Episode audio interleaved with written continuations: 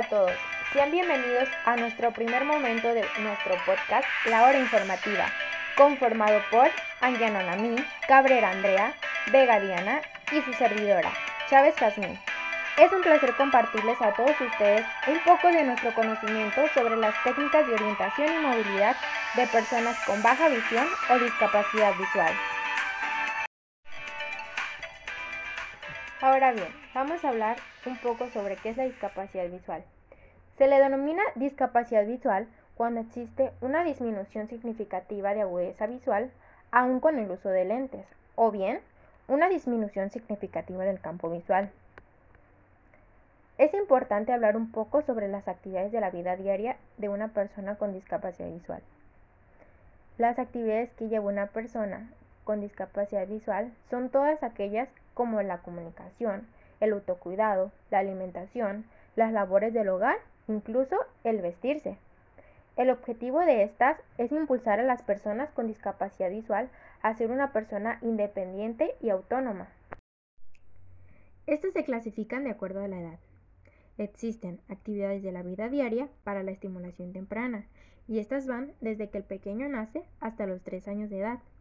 Ahora bien, para la educación son de los 3 años hasta los 15 años y para la habilitación es de los 15 años hasta la edad adulta o la tercera edad, de acuerdo a la discapacidad de la persona. Existen actividades de la vida diaria para personas ciegas, para personas con baja visión y para personas con retos múltiples. Entrando un poco más en el tema de la orientación y la movilidad, abordaremos el tema de la orientación. ¿Qué es la orientación? La orientación es saber en dónde está tu cuerpo en el espacio y cómo se relaciona su cuerpo con el medio ambiente. Sí, nos referimos a si la persona sabe en dónde está y a dónde quiere ir. Vamos a hablar un poco sobre la orientación. La orientación es saber dónde está tu cuerpo en el espacio y cómo se relaciona su cuerpo con el medio ambiente. Así es, hablamos sobre si la persona sabe en dónde está o a dónde quiere ir.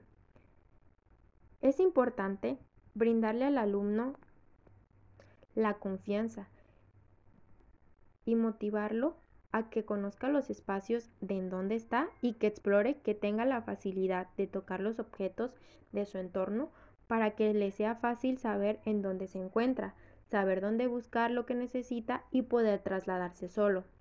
Tiene que saber cómo su cuerpo se relaciona con el entorno.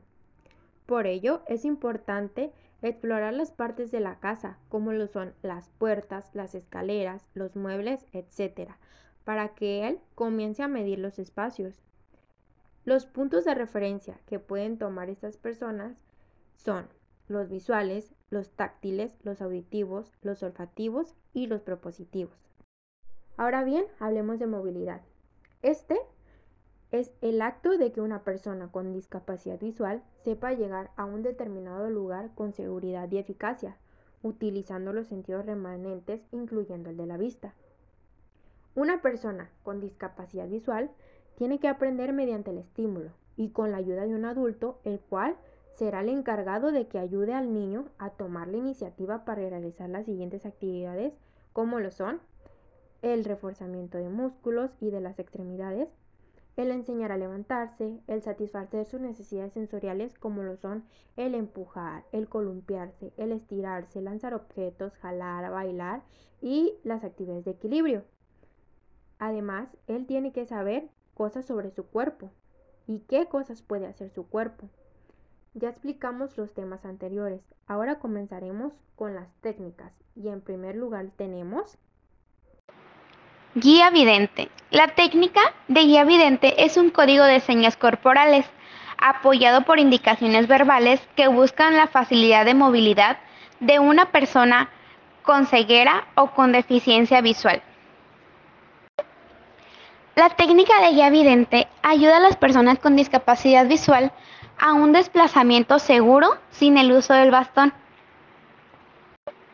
Y pues bueno, esta técnica se basa en escoger un guía el cual no debe de tener ningún tipo de discapacidad visual, ya que este guía ayudará al desplazamiento de la persona con discapacidad visual.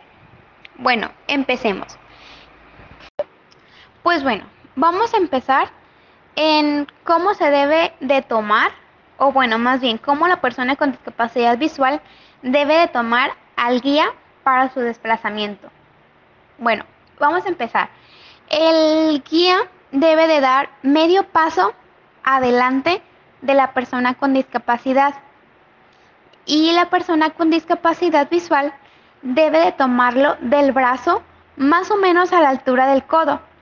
Y el dedo pulgar debe quedar por la parte exterior del brazo, mientras que el resto quedará dentro del brazo, es decir, sus cuatro dedos restantes quedarán dentro del brazo de la, del guía.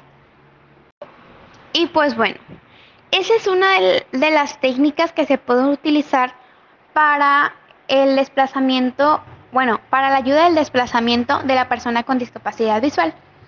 Otra se podría dar de la manera de que cuando es un niño mm, pequeño con discapacidad visual, como el niño no alcanza a un adulto del brazo, entonces es recomendable que el niño agarre la palma del guía, o sea, que se agarren de la mano de la o sea, que se agarren de la mano, es decir, palma con palma. Y entonces el guía siempre debe de dar medio paso de la persona con discapacidad y ese puede ser otra técnica para el desplazamiento de la persona con discapacidad. Pero esta, esta técnica que acabo de mencionar casi siempre es para una persona que está más bajita o más chaparrita del guía.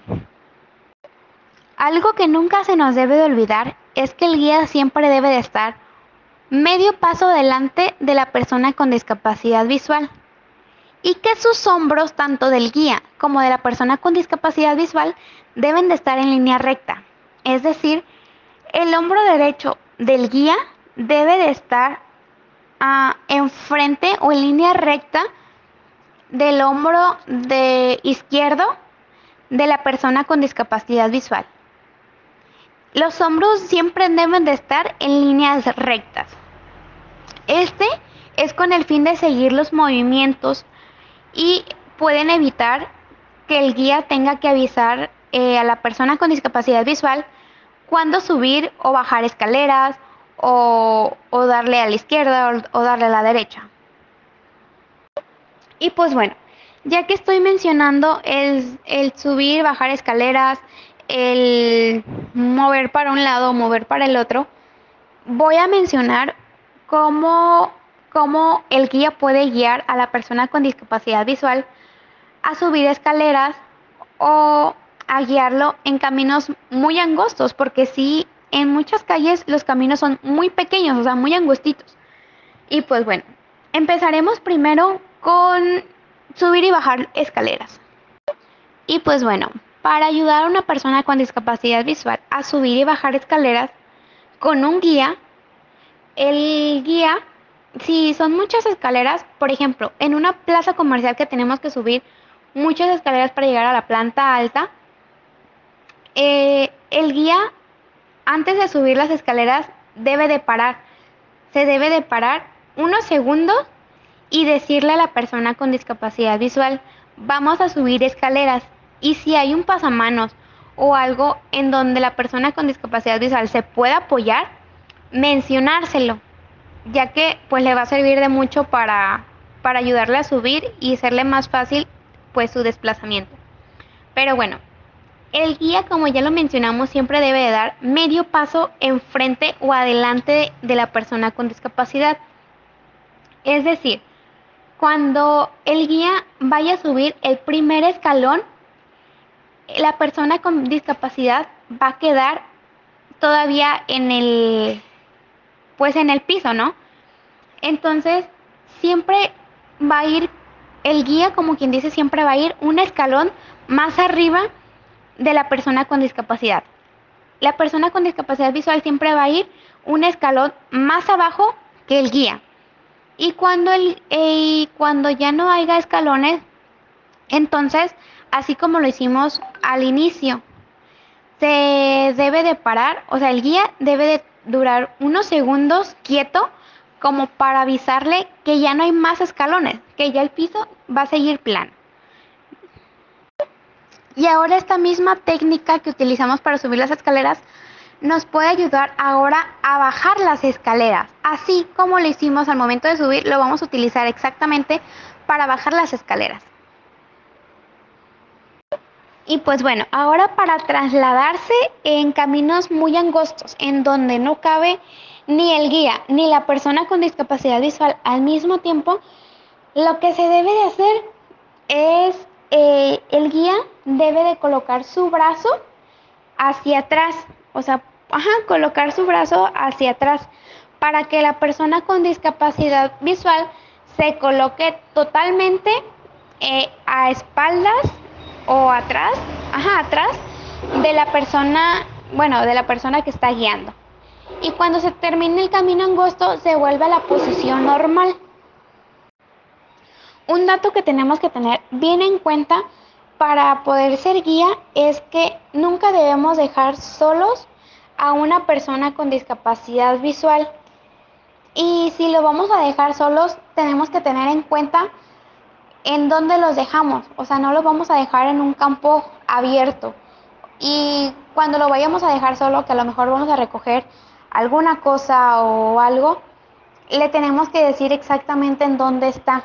Por ejemplo, te voy a dejar solo unos minutos porque voy a ir a comprar o voy a ir a recoger tal paquete y estás afuera de la panadería o estás a unas cuantas cuadras de tu casa y, o sea, darle ubicaciones exactas de dónde está para que él se pueda ubicar y por alguna emergencia o algo sepa pues en dónde está y, y a lo mejor pueda llegar a su casa.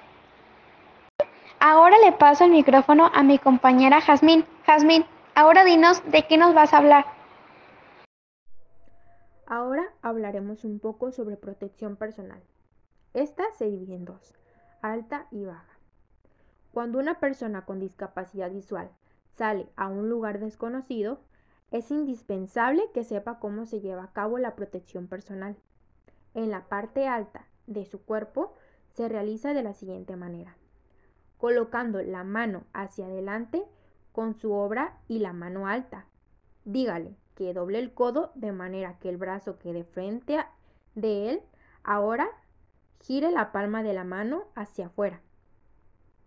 Y en la parte baja de su cuerpo se puede usar la otra palma de la mano cubriendo el estómago para proteger la parte inferior de su cuerpo. Otras técnicas no menos importantes son las de Dándole continuación a las técnicas, nos vamos con la de localización de objetos. Su objetivo es ofrecer seguridad y eficiencia en la búsqueda de objetos. Como primera tenemos la técnica del reloj. Esta se utiliza normalmente para la, la, localización de objetos precisos. Normalmente cuando se cae un objeto, la persona se gira en dirección del sonido y lo localiza auditivamente. También se utilizan meriendas.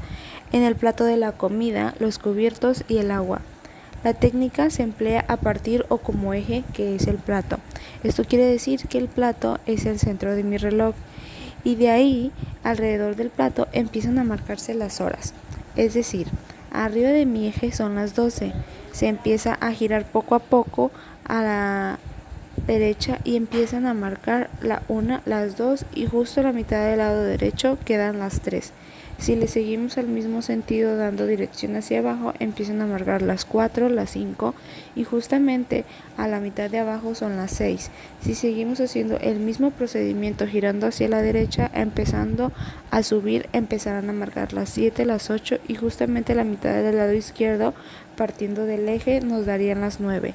Si seguimos subiendo la dirección a las manecillas del reloj, nos estarán marcando las 10, las 11, hasta llegar nuevamente a las 12, que fue nuestro punto de partida. La segunda técnica de localización de objetos es la de barrido circular o espiral. Normalmente esta técnica es usada en espacios grandes. Se utiliza cuando un objeto se cae o si se deja en la mesa pero no se recuerda con precisión su ubicación. Cuando es sobre la mesa, se pone frente a ella. Puede ser una posición parada o sentada, y esta técnica consta de poner la mano con los dedos flexionando sobre la mesa, pero solo la yema de los dedos es la que tocará la superficie. Una vez colocada la mano en posición correcta, empezará a tallar la mesa haciendo círculos o espirales como su nombre lo indica. Estos empezarán desde uno hacia afuera o lo más alejado de la persona. Los círculos o espirales en cada movimiento estarán aumentando la circunferencia que vaya realizando y así se realizará hasta encontrar el objeto. Si el objeto cayó al piso, primeramente la persona por medio del sentido del oído identificará más o menos dónde cayó el objeto. Una vez identificando el sonido, la persona caminará hacia el lugar, siempre usando protección personal, ya sea baja o alta. Al llegar al lugar, se agacha lentamente en posición de cuclillas y con la misma posición de mano hará el mismo procedimiento y movimiento, pero ahora sobre el piso. Si ya estiró el brazo a todo su extendor y no encontró el objeto, tendrá que girar a 90 grados su cuerpo. De tampoco encontrarlo, girará otros 90 grados y hará lo mismo si tampoco lo encontró. Y lo hará nuevamente en caso de que no lo haya encontrado.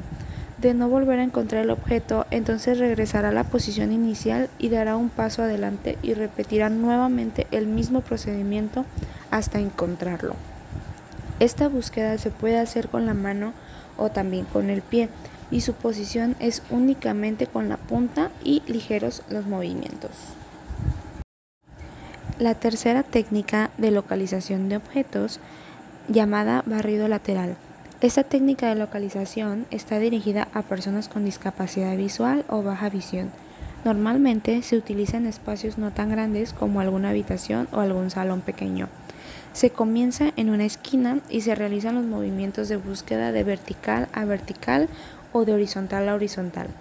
Se realizan líneas concéntricas cada vez más mayores conforme va avanzando.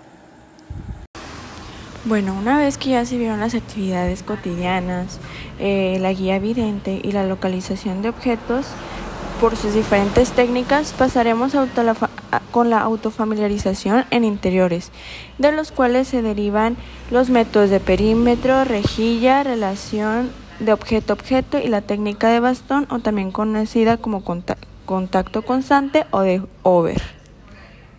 Bueno, el primer método que vamos a ver como la autofamiliarización en interiores sería la de perímetro. Bueno, esta técnica que es de perímetro es una técnica que se utiliza básicamente para reconocer un lugar, un espacio. Y como su nombre lo indica, solo reconocerá el alrededor de su localización o donde se encuentre, ya sea un cuarto, un espacio amplio o un espacio pequeño. El proceso eh, se inicia en un punto de referencia. Si va a ser en un cuarto, pues podría tomar como referencia lo que es la puerta principal. De aquí la persona se apoyará con la pared que está próxima a él y caminará siguiendo ese sentido, en el cual tendrá que ir tocando todo lo que se, con lo que se tope, ya sean mesas, libreros, repisas, sea el objeto que sea. Eh, con esto para saber qué es lo que hay en cada lado del área en cada extremo.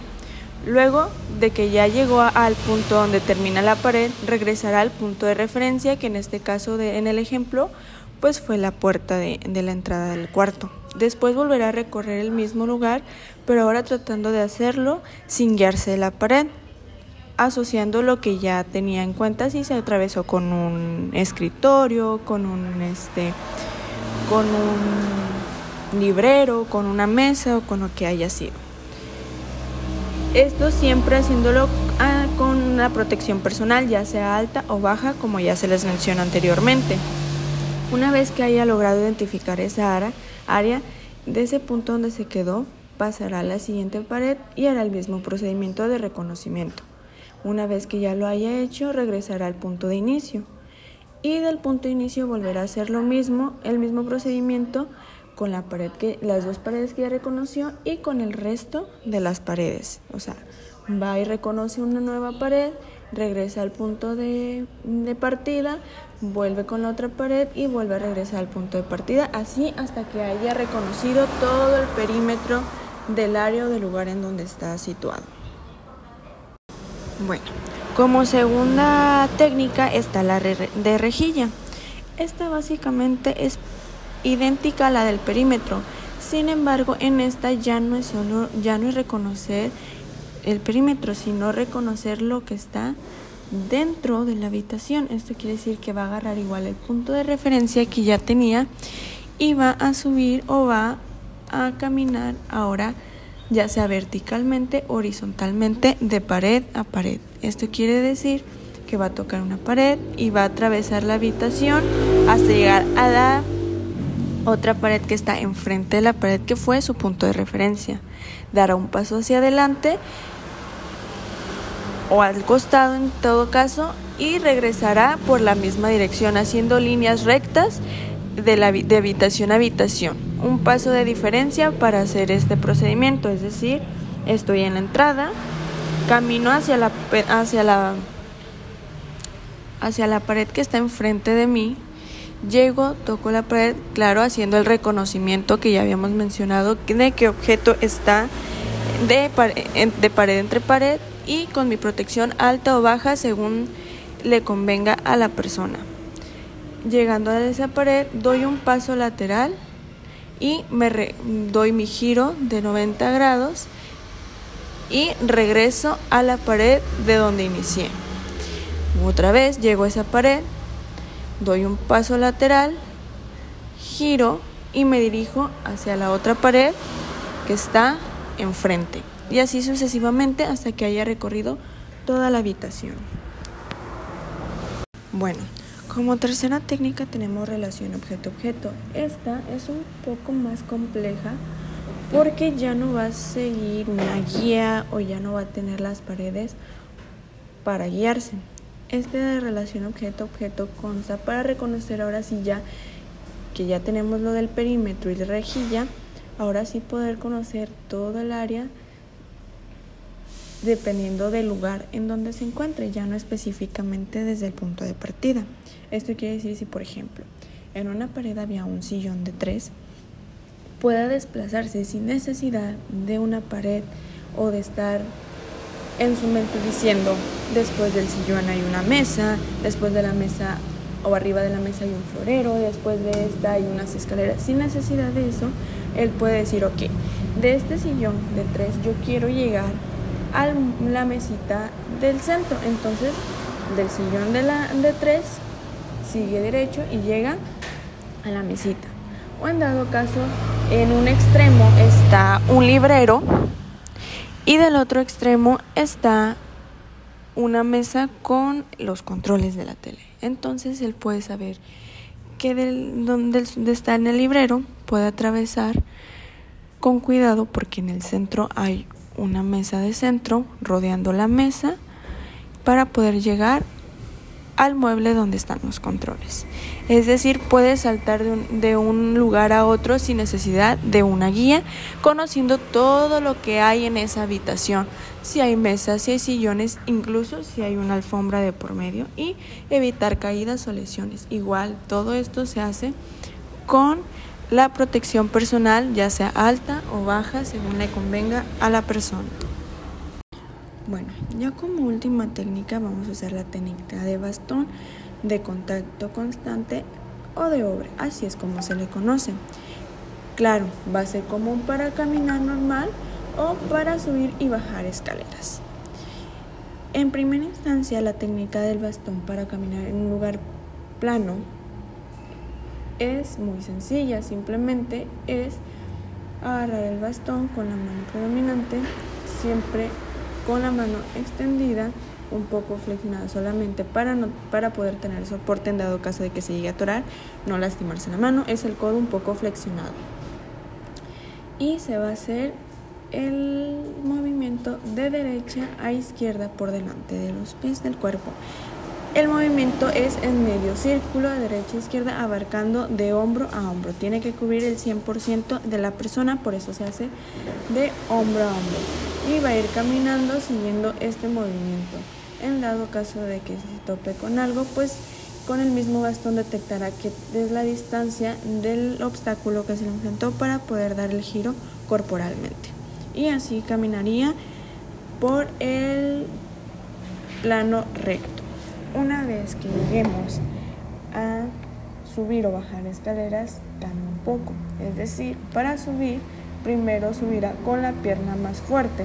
Es decir, va caminando en un piso o en un espacio plano y con el bastón nota que hay un escalón o una serie de escaleras. Entonces va a subir, el, va a subir un poco el bastón y lo primero que va a hacer es subir la pierna más fuerte y luego subir la más débil y al final se sube el bastón para detectar si hay otro escalón o ya el, el resto del camino es plano.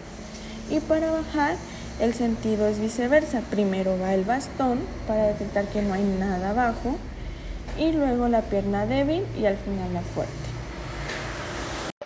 Esperamos que esta información haya sido de agrado. Los esperamos en otro nuevo episodio de este nuevo podcast.